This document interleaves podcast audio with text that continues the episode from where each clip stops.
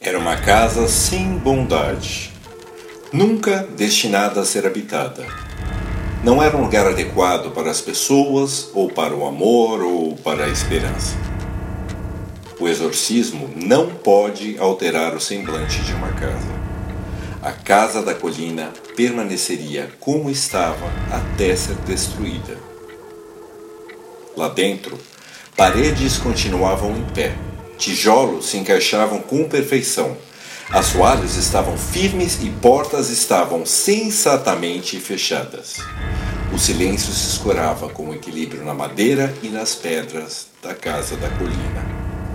O que entrasse ali, entrava sozinho. Ela fica à espreita.